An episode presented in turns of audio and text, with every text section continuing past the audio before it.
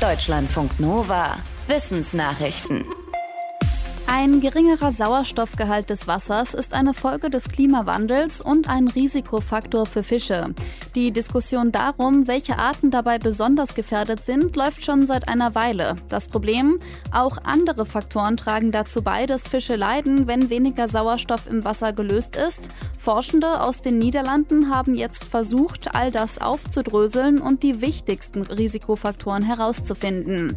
Ihr Ergebnis, große Fischarten sind stärker gefährdet gefährdet als kleine, allerdings nur in warmem Wasser, Meeresfische stärker als Süßwasserfische. Eine tote Spinne kann noch weiter genutzt werden, und zwar als eine Art Greifer. Das schlagen US-Forschende aus dem Bereich Maschinenbau vor. Die Forschenden schreiben im Fachmagazin Advanced Science, dass eine Spinne nach dem Tod perfekt dafür gebaut sei, um als kleine natürliche Greifzange genutzt zu werden. Das sei ein erster Schritt hin zu einem neuen Forschungszweig, den sie Nekrobotik nennen.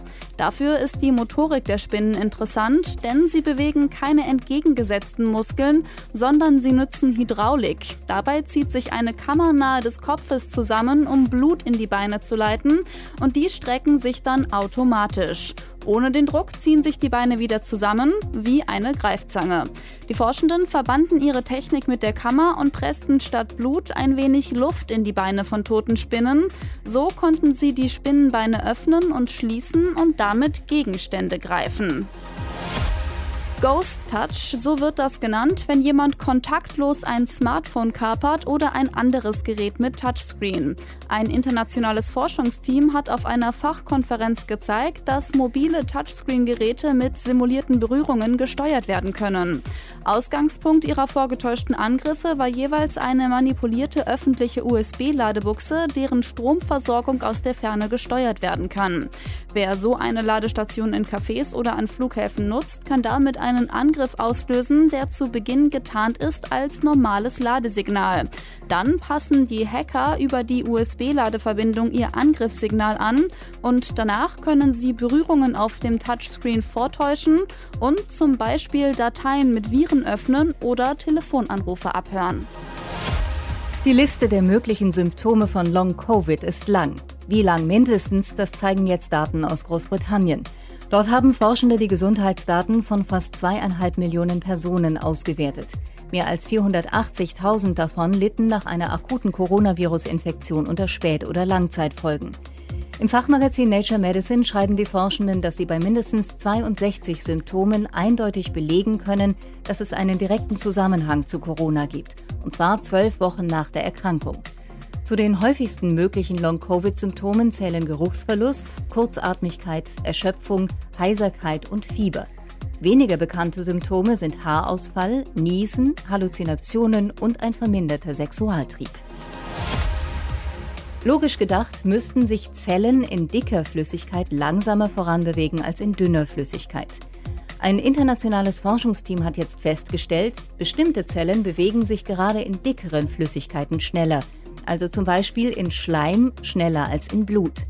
Die Forschenden schreiben im Fachmagazin Nature Physics, dass sie Krebszellen untersucht haben und ihnen dabei auffiel, dass die sich schneller in dickeren Flüssigkeiten fortbewegten. Diese Beobachtung haben die Forschenden auch bei bestimmten Bindegewebszellen gemacht, die zum Beispiel bei der Wundheilung mitwirken. Nach verschiedenen Experimenten erklären die Forschenden das überraschende Verhalten der Zellen so.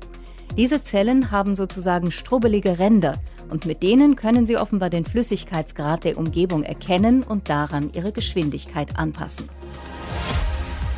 Gab es nur eine Art von Tyrannosaurus oder doch noch mehr Arten? Darüber ist sich die Wissenschaft offenbar gerade uneinig.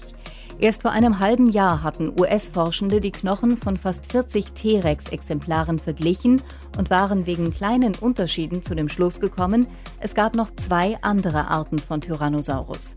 Jetzt aber widerspricht eine neue Studie dieser These und hält den T-Rex weiter für einzigartig. Dafür haben Forschende dieselben Knochen untersucht, aber sie noch zusätzlich verglichen mit Daten von anderen Dinos und ihren heute lebenden Nachfahren, also Vögeln. Im Fachmagazin Evolutionary Biology schreiben die Forschenden, dass sie davon ausgehen, dass der Tyrannosaurus Rex am Ende des Dino-Zeitalters der einzige Spitzenräuber in Nordamerika war. Unterschiede zwischen Oberschenkelknochen und Zähnen seien nur Varianten innerhalb einer Art und kein Zeichen verschiedener Arten. Dafür fehlten noch überzeugende Beweise. Deutschlandfunk Nova